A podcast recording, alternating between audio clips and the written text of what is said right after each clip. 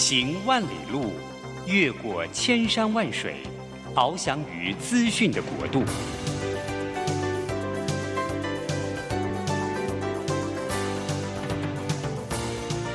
以全方位的视野，飞向更高更远的目标。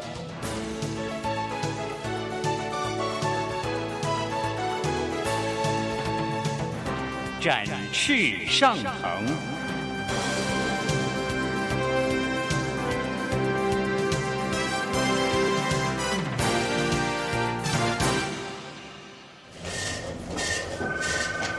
这工作不是我的专业。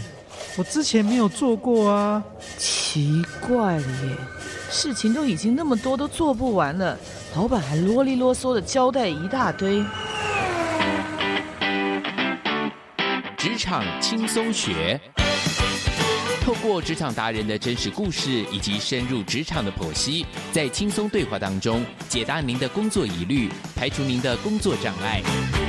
职场不能说、不敢说的，在这里一次让您轻松学。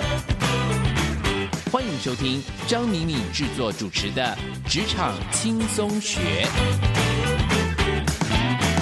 桃园 FM 一零四点三 GoGo Radio，台北 FM 九零点九佳音广播电台，这里是佳音乐联播网。亲爱的听众朋友，您好，欢迎来到我们职场轻松学，我是张敏敏。嘿，职场轻松学在每个礼拜三早上八点跟您碰面。那我们希望能够透过访问各行各业的达人，当然还有现在职场上面呢，大家现在关注的议题，我们希望能够让大家醒思、了解这些对话，然后希望呢，能够在您的工作跟生活里面都有一些小小小的养分哦。好，那我们今天呢要谈的主题呢，其实跟最近有个名人过世很有关哦。这位名人过世呢，就是呃摩尔。呃，我不知道各位知不知道摩尔啊？摩尔是呃英美国最大的半导体公司 Intel 的创办人。那这位摩尔先生呢，他其实在他的生命当中哦，定义了非常多有关于科技业的一些步骤吧。哈，他最有呃最有名的就是在一九六五年的时候提出的半导体发展的黄金定律，叫做摩尔定律。那什么叫摩尔定律呢？它就预言啊，整个机体电路上，它可以容纳的电晶体的数量，大概每个二十四个月就会增加一倍。所以这个摩尔定律呢，它本身就在谈一个有关于电晶体或者是这个 IC 产业它的一个呃生命，就是生命周期吧。那当然，现在摩尔定律哦，很多人说到底是不是二十四个月哦，有很多的讨论。可是尽管现在有人说是十八个月，然后有人说呢是小则呃十二个月哦，但是摩尔定律呢，它的确影响了之后五十多年，呃，在包括个人电脑啦，还有智慧型手机啊，还有网络上面的高速的发展。那摩尔在一九六八年的时候呢，跟他的同事叫做罗伯特诺伊斯，好 Noise，他创办了 Intel。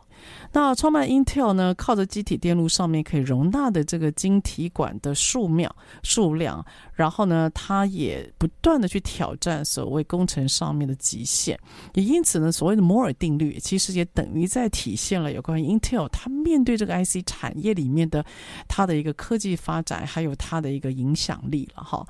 好，那这个摩尔先生呢，他在呃三月二十四号的时候过世，哇，高龄九十四岁，可能现在很多年轻朋友对摩尔是谁不是特别有印象，但是我想对 Intel，我想大家应该是非常的熟悉哈。所以摩尔先生呢，他自己在谈说，这个他是技术起家的，所以他其实是一个偶然的企业家，他并没有强烈创业的动机，可是呢就很有趣哦。这个因为他特别在半导体上面技术的发展，还有他的眼光。事实上呢，他跟他的员早期员工建立非常强大的合作关系，而创办了 Intel 的这个王国。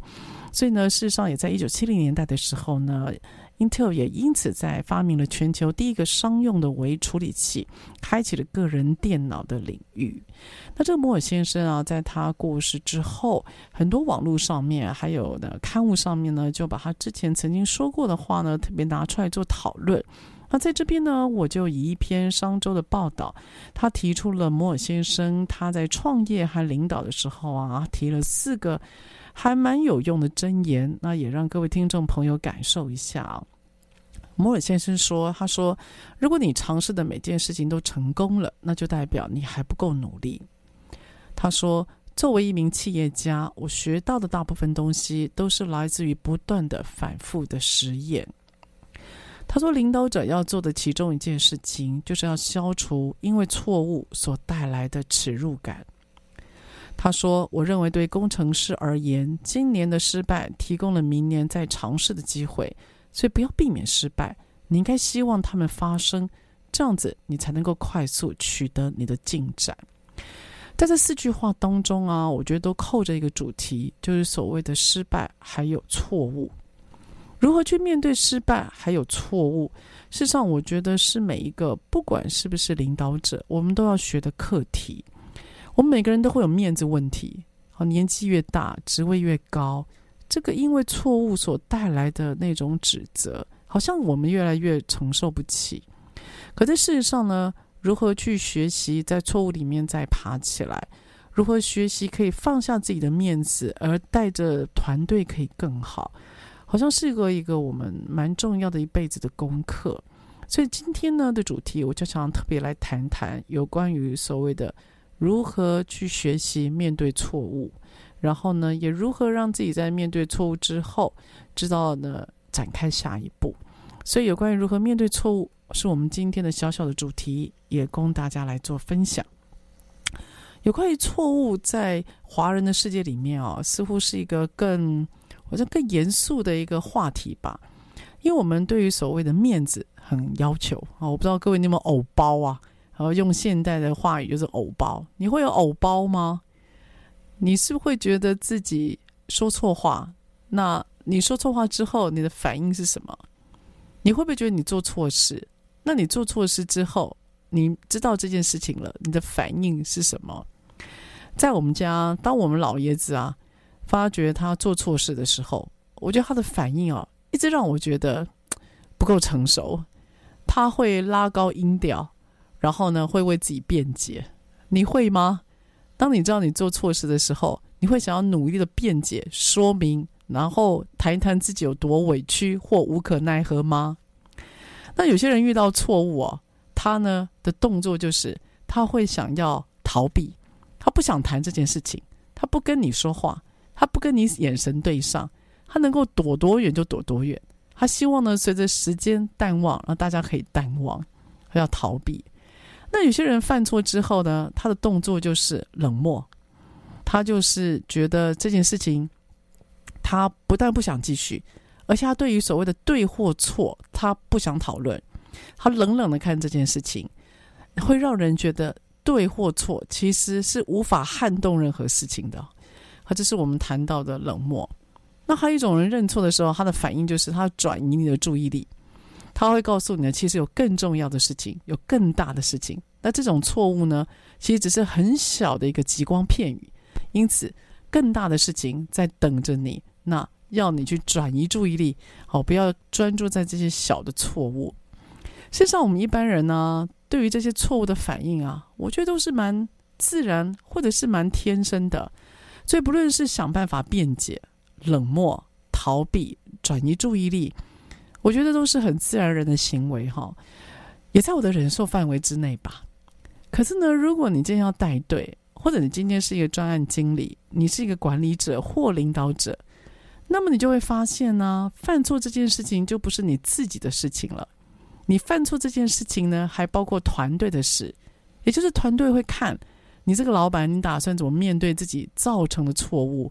他们都在等，他们等着你做下一步。所以呢，可能对领导者而言，或甚至啊，对比较资深高阶的领导者而言，谈错误这个甚至有点道德上的禁忌，不准谈错误，谈的是未来，谈的是怎么做。老板不会有错，资深的人员不会有错。那。员工，如果如果你是这样子的一个老板的话，那员工会怎么看你呢？也是或者是员工他可以容忍老板可以有错吗？那有关于如何面对错误，我真心觉得它是个特别需要学习的话题。所以呢，我们就来谈一谈有关于犯错吧。好，下个段落回来。But maybe it's time to grow up, yeah. Cause you're not the prince I was told of. But I know that I'm ready for love. But, oh, baby, baby, don't do this to me.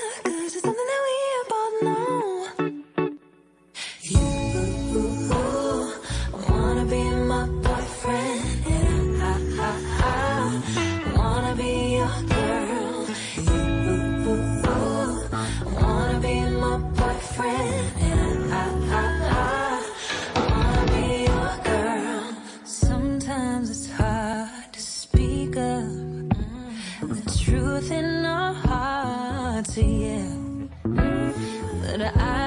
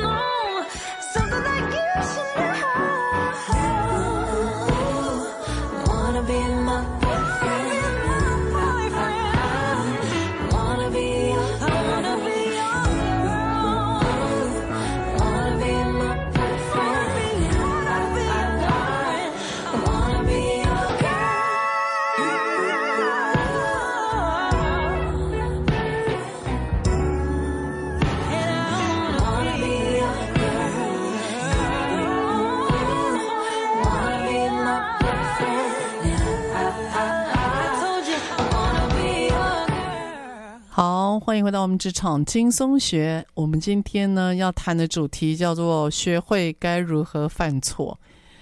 这个主题啊，我觉得 其实蛮有挑战性的。但是呢，我必须告诉您啊，我工作上面最主要的日常就是要告诉那些 CEO 或高级经理人他们犯错。你知道，身为一个外来者或第三方，例如像我的角色，比如说顾问或讲师。我们到人家公司去，我们在做培训，我们在做教练指导。他今天来的人，他到底什么心情？我们其实不太能够掌握，我们也不太清楚他到底在公司里面发生了什么事。表面上呢，我们的照表操课。那当然，我们会根据学员的状况，随时调整整个上课的步骤，甚至也会调整上课的内容。可是，即便如此，我们有非常重要的一环，就是当学员在上课里面展现而有不对的地方的时候，其实我们是要现场直接说的。以我的呃经验来讲了吧，我不太希望就是让错误没有当场解决，也就是哪里有错，哪里需要调整，在关起门来的教室内就是要被解决的。如果你事后再来跟他讲，当下的那个情境跟氛围就不对了，然后也让人很难回想到底当时发生什么事。所以哪里有错误哪里解决，一直是我非常重要的一个上课的原则。可是这时候我就碰到一个挑战了，你要怎么样去指导一个人，当他犯错的时候，尤其他有很多他的同才在旁边，大家都在看。那如果今天犯错是一个总经理或副总，他们就在等啊，这个讲师到底敢不敢指出他的犯错？那他会怎么做？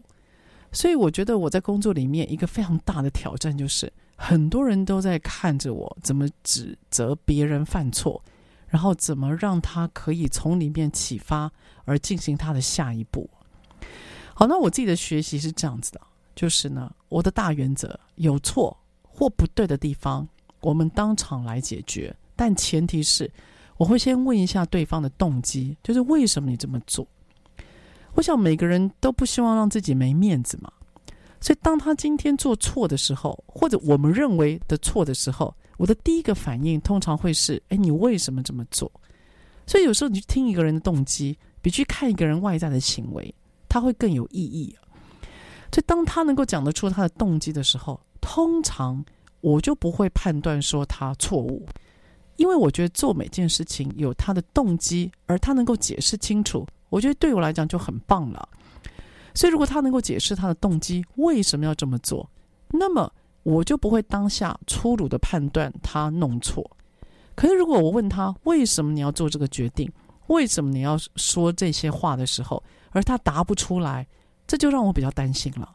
所以代表呢，他可能是直觉反应，或者是他的思维呢没有一个思路，他会跳出来，他的直觉、他的经验就在告诉他啊，就是这样做。这个就会让我们比较紧张哦。所以呢，犯错这件事情啊，对我们来讲，背后的原因是有意义的。如果他能够解释。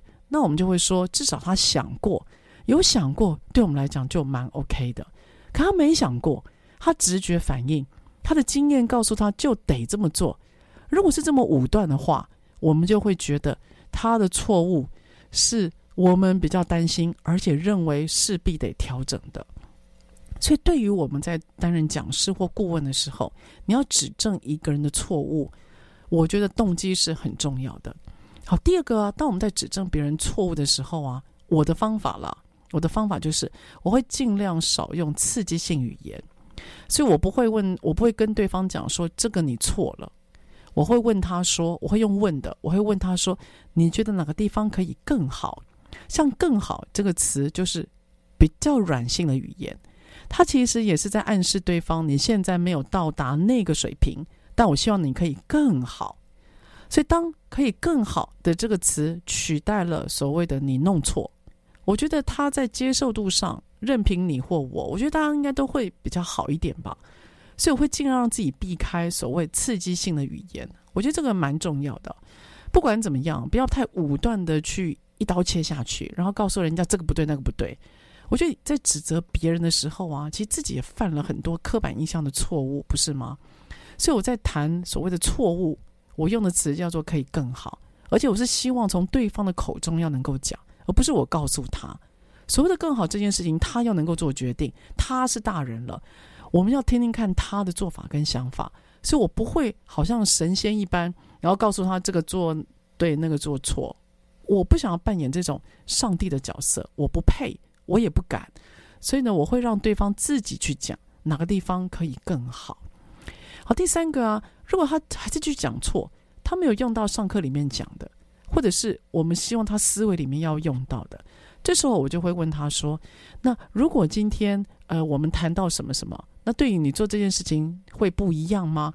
所以接下来我的问题就是：你觉得如果这个加进来会不会有不一样？如果他能够根据他的所听或所学，他有反思，而且他会用在他接下来的答案的调整，也就是他有调整能力。如果他当下他有调整能力，我觉得这对我来讲就够了。所以他只要有调整能力，他不是固着了，他不是硬卡住，他不是辩解，他也不是逃开。那么我觉得这样的能力就是一个非常棒的一个能力哦。这个是不是一般人可以做到的？所以呢，就一个讲师而言呢，或者是顾问而言，我的工作其实就是要挑人家犯错。可是我的做法就是，第一个我会找他的动机。第二个，我会用非刺激性语言；第三个，我会引导他，让他自己能够去做调整。所以这是我用的三个方法。那当然你会说啊，张敏敏，因为你是讲师，因为你是顾问，那可能你拥有这样子的一个权利。但现在我是员工啊，那我今天我的老板会犯错，或者是，但今天我是主管呐，我好怕犯错，我好怕别人看到。那如果我们换一个角度。如果今天是主管，那请问一下，你怎么面对这所谓面子的问题？你怎么样让属下不会被看笑话？所以我觉得学习怎么样让自己犯错是每个人的功课，因为现在环境变化太大了，而且你做决定的时间实在太短了。你没有在足够的资讯的要求底下，你要马上去判断一些事情，我觉得任谁都会多少犯错。所以我觉得，对于犯错这件事情，有时候你要放宽心一点，也就是你要告诉你自己，错误难免，重点在于接下来要怎么做，对吧？所以我想重点就在于接下来你打算怎么做，而不是硬盯着那个错误，然后让自己的越盯越盯不住，结果呢，属下看在眼里，同才看在眼里，老板看在眼里，就看到你在挣扎。所以这是我要提醒大家的：如果有错，你评估之后的确有不周全的地方，那么就面对和承认它。啊，讲到这里呢，我又想到这个之前的政治事件啊，包括论文事件。我觉得你看到有些政治人物啊，他在面对他的那个论文事件的时候啊，他出来的面对的态度哦，就就桃园跟新竹而言，他们是完全非常不同的哦。然后也引发了非常不同的结果。有时候我在看这些媒体啊，我有在想，表面上啊在谈这些是是非非，其实自己都可以去做一些征信的工作，不要靠一些网红或者是一些名嘴来带这个整个风向或者是事情哦。好，然后你也会发觉，所谓的真相啊，这是随人讲的，然后都在大家的一念之间或大家的认知判断。这世界好像没有事实啊，好像只有大家的喜好，所以在面对所谓的错误这件事情啊，有时候你也必须要去承认一件事啊，错误。其实跟主观判断有时候真的难免脱不了关系啊，它已经不是一个呃客观的事件可受公平了，有时候错误这个事情，它其实是跟着某些人的主观而行啊。所以呢，去承认错误，他也带出了另外一个议题，就是你在承认错误的同时，你也等于在承认对方对你的批评。所以那个对方可能对你有些所谓的关系上面的冲突或等等，当杂有主观因素的时候，其实也是我们要面对的。所以错误，不管是认错，不管是客观的认错或主观的认错。我觉得这都是我们每个人都要学习的人生功课呢。好，下个段落我们再回来。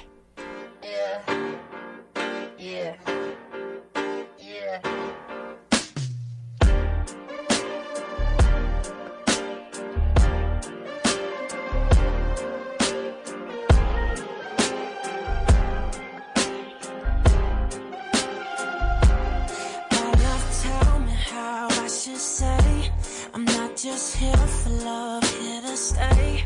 And I've been waiting for you all day. Your presence is a gift, I must say that you open my eyes. Where there's nothing like you. May argue at times, I'm toxic, I like you. No need to disguise your feelings are mine too. The room is the lies designed to misguide you. Slowly chasing, falling into your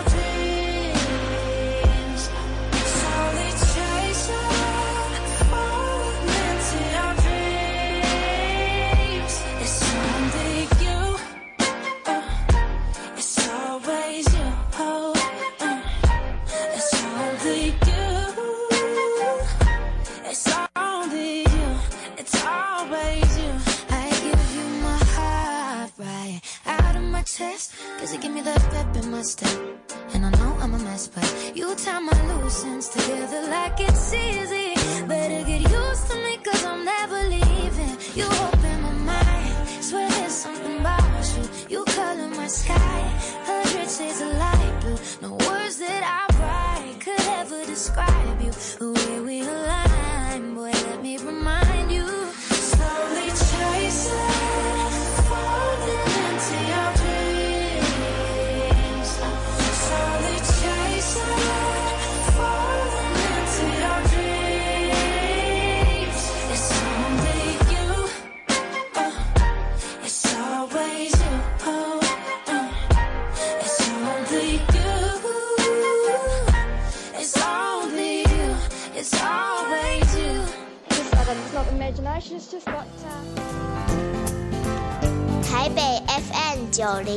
九佳音广播电台，桃园 FM 一零四点三 Go Go Radio，宜兰 FM 九零点三 Love Radio，这里是佳音 Love 联播网，精彩节目，欢迎继续收听。好，欢迎回到我们职场轻松学。职场轻松学在每个礼拜三早上八点到九点播出。在车上的朋友，您可以定频您的收音机。桃园市 FM 一零四点三 Go Go Radio。台北是 FM 九零点九佳音广播电台。那当然了，你也可以在手机或者是电脑里面呢，您只要打“职场轻松学”，您都可以呢在您的装置里面随选随听我们的节目哦。我们节目呢现在其实，在 SoundOn 还有 Apple Podcast 都可以听到。然后呢，我们的这个流量越来越大了哈，所以呢，我非常开心。甚至呢，有时候我们会，我这边会收到我们听众朋友来的 email，或者是来的一些询问。哎，我我就觉得这个小小的声音力量吧，哈，可以借由空中可以影响到一些人。那也谢谢您给我回应，当然也谢谢您的鼓励。今天呢，我们要提到的呃主题呢，就是我们提到的所谓的犯错。在面对犯错这件事情啊，尤其是亚洲的我们啊，在面对犯错，特别是一个高压力啊，呃，在呃日本有一份管理学的资料里面啊，他有提到就是啊，有关于。呃，亚洲人他们在面对所谓的自尊或者是尊严的时候啊，他们有期待主管能够做几件事，也就是他们期待主管呢能够做几件事情，然后呢可以增加员工的尊严，可以增加员工对于这个工作的向心力。好，这些希望主管做的事情有包括，你讲听起来很简单哦。第一个，保持微笑；第二个呢，可以知道他叫什么名字，因此可以称呼他的名字。好，第三个呢，可以倾听他；第四个可以问他问题。而各位这样子的答案呢、一共整理出来有二十七个，哦，非常多诶，二十七个。哈，那让我印象最深刻的就是啊，这二十七个可以让员工获得自尊，然后增加对于工作认同的答案里面呢、啊，有一个就是他们认为。主管最不容易做到的，而且几乎是绝望的认为这根本做不到的，你知道是什么吗？就是我们今天的主题，叫做认错。也就是，如果今天主管愿意认错，对员工而言，它是个激励动作，诶，它会让员工觉得，哎，老板也有错，这种感觉。然后呢，接下来搭配第二个，如果主管认错之后，他可以跟员工求救。好，那员工他的那个自我满足感会增加到最大，所以员工会发现，原来哎，老板会错。再来第二个，哎，原来老板也需要我帮忙，你知道吗？当员工意识到这件事情的时候，员工他的员工满意度不断增加，而且员工会充满斗志啊，因为他想要去帮一个他心目中认为重要的人，所以这份。呃，研究结果出来的时候啊，其实我不知道别人如何了，但还蛮震惊我的哦。我觉得其实担任主管要带领团队，其实技巧很多，而且很小啊。你不需要去学那种大理论、大方法，你只要在小地方的时候，你抓紧那些技巧，你运用，我觉得效果就非常好哦。所以我看了这份报告之后啊，我就在思考我自己，嘿，我怎么样跟员工犯错？怎样被犯错？怎么样承认自己犯错又不会被瞧不起？哎，我研究好久，你知道吗？后来啊，我你有我习惯，我另外哈，各位我有个癖好，就是我也喜欢搜集那种非刺激性的语言。我之前在节目有提到，我喜欢搜集那种非刺激性的语言，哈，不但可以帮助我的工作，然后也可以帮助我自己了，哈。所以我就在想，我要怎么样搜集那种非刺激性的语言，然后呢，可以承认错误，但是又可以得到帮忙。那我的方法就是啊，我会告诉我的团队，我就说。我觉得我的这个决定有瑕疵，哎，瑕疵就是我的非刺激性语言。我觉得我可以做得更好，所以更好就是我的非刺激性语言。然后接下来我会请团队说，那接着我需要你们帮忙，你们可以帮我吗？所以我会我会 asking for the help，就是我会希望他们帮我。所以当我发现呢。我没做好，没做完全的时候啊，我的讲法是这样子的：我的工作有瑕疵，我觉得我可以做得更好。谁谁谁，你可以帮我吗？通常我只要这三句话一讲完，我可以立刻得到员工的帮助，我也可以得到对方的帮助，因为我觉得我试出了诚意。人有极限的，我有些事情真的不行的。那时间也有限的，我也是会被时间掐着走的，所以呢，我会请他理解这个部分。而通常我得到的结果，各位都是非常棒的。我不知道你愿不愿意试试看了，但是呢，这蛮改变我的人生的。因此，怎么样能够面对错误？我觉得呢，你心里，你先，我们先从两个方面来谈了哈。怎么样能够面对错误啊？在你使用技巧之前，我觉得你要先整理自己的心情，也就是你自己心里的那一关的门槛，你必须要能够过，然后呢，你才会比较愿意去学习技巧。所以，怎么样面对错误？我觉得心情上啊，第一个，你一定要能够放过自己，也就是你要告诉你自己，人难免犯错。通常那种啊，不容许自己犯错。然后觉得自己也绝不会犯错的人，在面对呃认错这件事情，我觉得成功的几率应该是零吧。所以，当你今天呢承认错误，你等于在放过自己，你会让自己心情也会换呃放松一点，然后你会让自己呢找到更多解决的方法，甚至得到外面的援助。所以，我觉得啊，有关于所谓的犯错，你第一个你一定要能够放过自己。然后你要承认，人一定有所不能，你不能让以前的那种面子问题牵着你的心情走，死不犯，死不认错。你知道死不认错啊？对于团队跟其他人来讲，那个压力真的很大，因为你可以用各种方法不让别人说过你嘛。你在公司很久啦，你年纪也够长啦，你要辩解，找各种理由，没有人会赢过你的。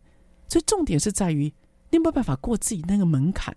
是你自己要决定要不要犯错，不是别人要逼着你认错的。所以你要能够过自己那一关，你能够过自己那一关了，我觉得接下来事情都好谈了。所以这是有关于第一个，你如果要去学习面对犯错，那么你一定要让自己心情的那个坎儿要能够放下，面对自己，因为只有你自己才能够说服自己，不是吗？外面的千军万马，我们能够能奈你何呢？所以这是第一个有关于心情。第二个就是啊，当你今天发现自己犯错的时候，通常你会沮丧。最简单的就是你会自责：我怎么会犯这种错误啊？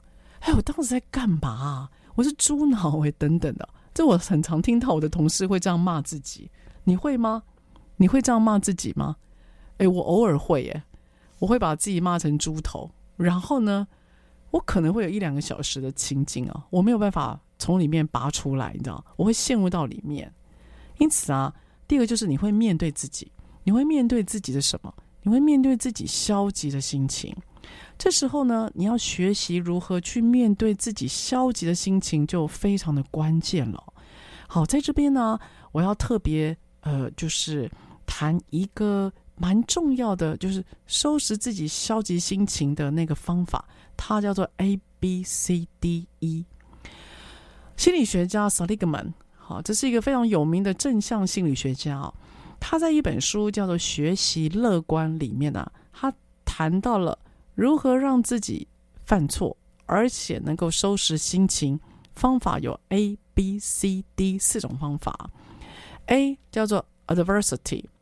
就第一个，你要确定你自己面对的是多元的状况，不一定是以前经验值能够负荷的。B 叫做 beliefs，你要记录下你的想法，然后在心中开始产生意念，也就是确定你要去认清楚跟辨认到底犯了什么错误，也就是你要把这个错误要能够用文字把它解释出来。第三个叫 consequences，也就是你今天要去思考。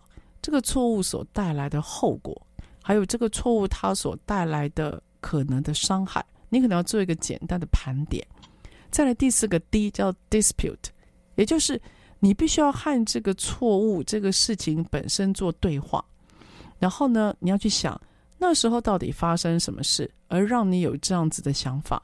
然后你要去想，如果今天有什么元素出来，你会怎么做？如果有什么元素不在，你会怎么做？所以你要能够在心中里面对话，做一点征战，然后呢，你要最后要告诉你自己，方式你都想过了，你已经尽力了。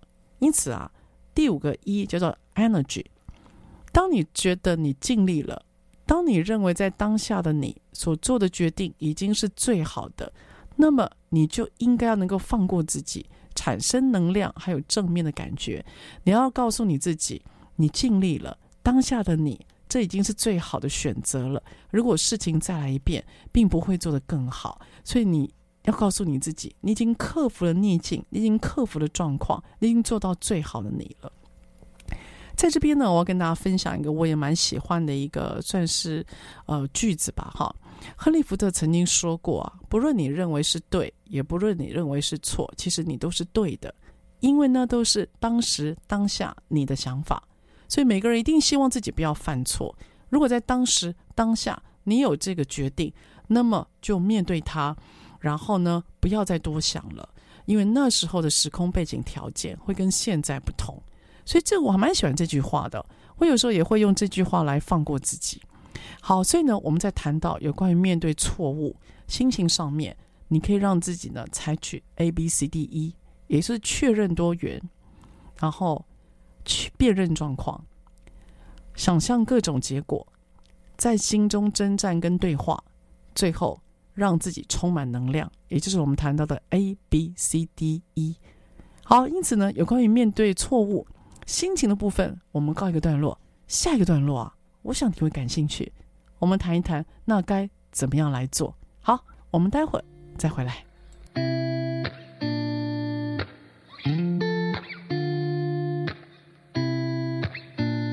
Yes, I'm a mess now. Lost with my head down. I haven't heard from you in weeks. You must have left town. I can't go back now. And all that I have now. Are those feelings I felt knowing that no one else can bring them back out? And I've been trying to find a silver lining,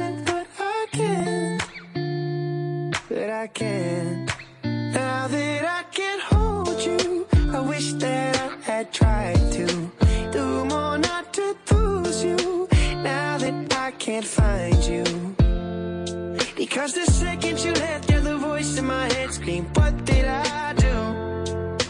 Now you're gone, and all I want is someone like you, someone like you, someone like you, someone like you,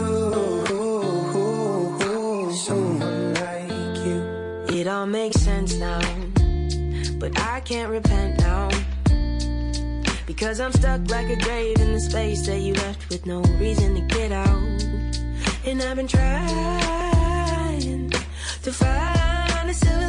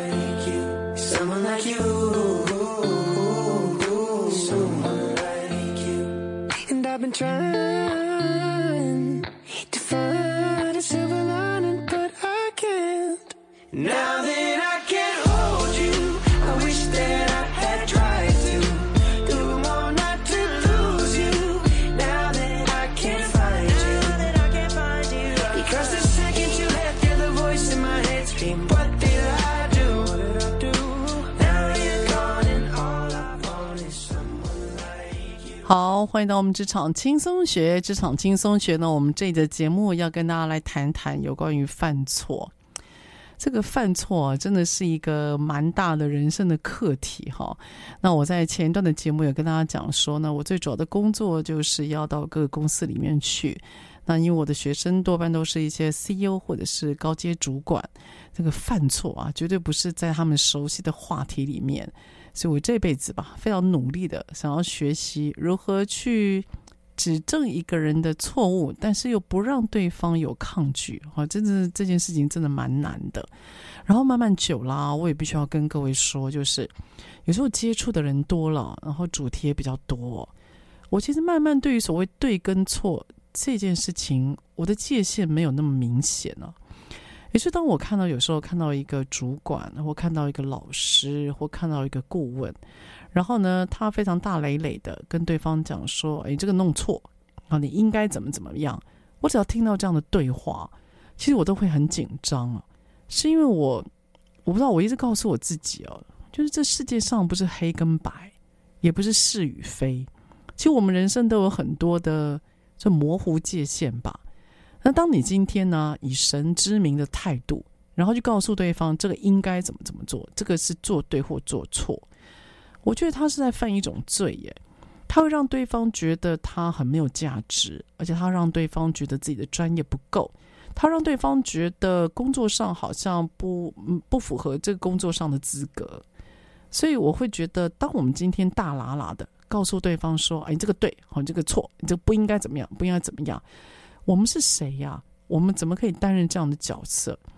所以，当我们今天呢，可能我不知道是不是可能就年纪变大了，开始呢，这个口语上面没有这么直或狠吧？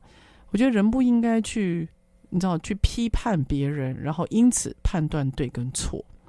所以我衷心认为哦，做对或做错这件事情，其实我们自己是最清楚的。所以到底做的对或不对，自己应该最明白吧？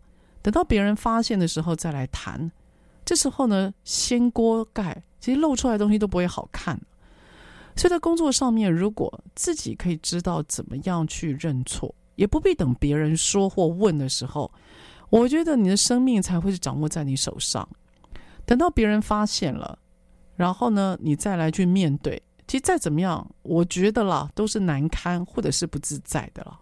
好，好，无论如何，我觉得诚实面对，然后呢，很诚意的要去解决这个问题，是一个正面而且积极的动作。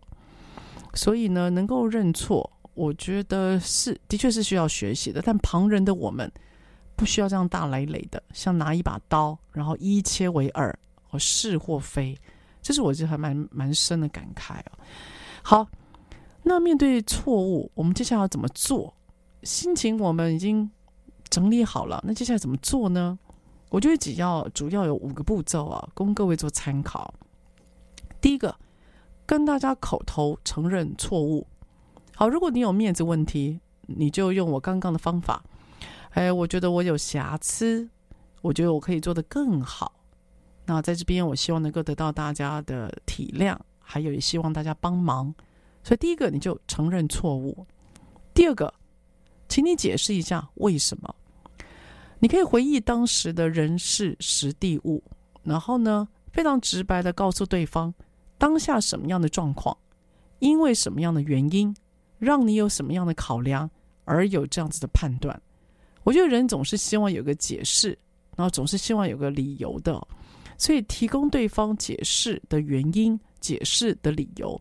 我觉得这个对于安抚团队、减少谣言是有帮助的。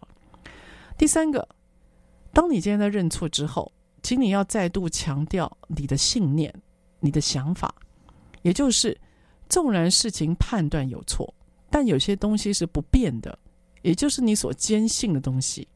所以你要把你坚信的理由、坚信的信念再度陈述给大家，让他们可以感觉。这次的判断错误是一个个案，但其实有些东西它还是一理通万里通的。他们比较能够知道说，哦，你不是墙头草，你不是因为这件事情而怎么怎么样。事实上，有些判断你的那个一致性还是在的。所以我们其实比较不喜欢在职场上面，大家有些人像墙头草。哦，这件事情因为有人说，所以我承认我错误。事实上，我们比较希望这个人他在理念上面是有一致性的。好，第四个。我们听了你的理由，我们听了你的信念之后，我想接下来更积极的意义就在于，那下一步嘞？下一步我们要做什么？所以下一步的动作啊，就得是你认错之后，你要想的第二个比较大的动东西，就是你接下来打算怎么处理？接下来的这件事情啊，对团队就至关重要。好，不管这事情到底是因为什么样而爆发，不管这事情呢现在扩延到什么程度，我觉得。呃，停止损害的控，就是控控管这个损害，或者是呢，能够增加公司或团队未来的利益，是很关键的嘛。所以呢，接下来第四个步骤，我们想要知道你下一步打算怎么做。好，跟大家讨论做法，或跟大家公布做法之后，第五个，我觉得也是很重要的，就结束之前，你要激励大家，你要把大家的那个疑虑，或者是负面的心情，或者是比较沮丧的心情，你要把它拉回来，然后你要做一个比较漂亮的结尾结束。所以，当你今天在跟团队沟通的时候，你要记住，最后那个结尾不要草草了结，也不要像公事一样呢就报告完毕。你最好能够激励大家，把一个信念跟想法再度拉起来，让大家觉得还是可以跟着你一起作战，跟着你一起往前冲的。所以，那个结束会决定整个对话的感觉，其实对于领导者是至关重要的。所以，以下呢有五个步骤。就是你在你觉得你得面对这个错误和处理这个错误的时候，我认为你可以试试看的。第一个就是口头承认错误，第二个说明当下当时的原因理由，第三个强调个人信念，第四个提供下一步，第五个激励大家以作结束。所以呢，呃，在有关于如何面对错误，事实上，就像我今天第一个 section 跟大家提到的摩尔先生，我觉得做大事的人或者是有眼界的人，他多半面对都是不确定。那只要是模糊或不确定，谁能够保证他的决定一定是百分之百成功呢？这世界上本来就没有一百分的东西啊。所以，当你今天知道怎么样让自己有台阶下，当你知道今天怎么样去面对错误。你知道吗？你的力量会变比较大，然后你也比较施展的开来，因为你知道最坏的状况是什么嘛？那你也知道怎么样去处理后续，所以还有什么好怕的呢？那最坏的状况都想好了，该处理的方式也都历练过啦，接下来就是往前放手去做。所以我认为摩尔先生他呃那个他所带出来的精神哈，我觉得是很多的我们的经理人可以学习的。我当然很惊讶，就是上周在谈这个摩尔先生的时候啊，他刊出的这篇文章，大部分都在谈他所提到的一个领导人该如何面对错误，如何去面对失败。当然，一个摩尔先生他带领这么大的一个王国、一个团队，不会只有这四句话。可是呢，他也在告诉我们，当你今天可以知道怎么样犯错，怎么样面对错误，那么眼界会高，事业会大，心胸会宽。你带领的团队当然一定也会更多。好了，所以希望这集能够让大家在工作上，甚至在生活上面都有些反思跟思呃跟思考。所以问一下你自己，犯错的时候你会干嘛？哎，不要看别人，犯错的时候你会干嘛？你承认错误吗？还是先想办法解释？我不知道你的反应，但是呢，我希望你面对的是自己。而且是诚实的自己，这也是呢，我们希望一个基督徒该有的，不是吗？好了，下一个段落，我们呃，在跟大家来分享之前，下礼拜三早上我们空中再会喽，拜拜。Happiness is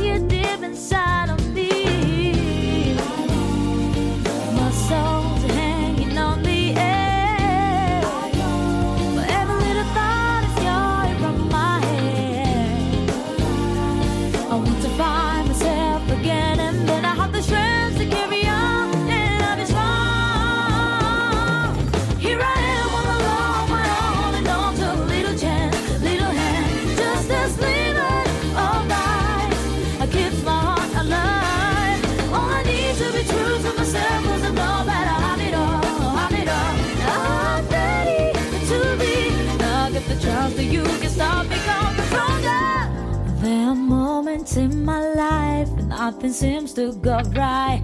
I used to let myself get trapped inside with no way out. Now I have learned to look beyond the hurts. It took a while. We let me have just a bit of light that's all.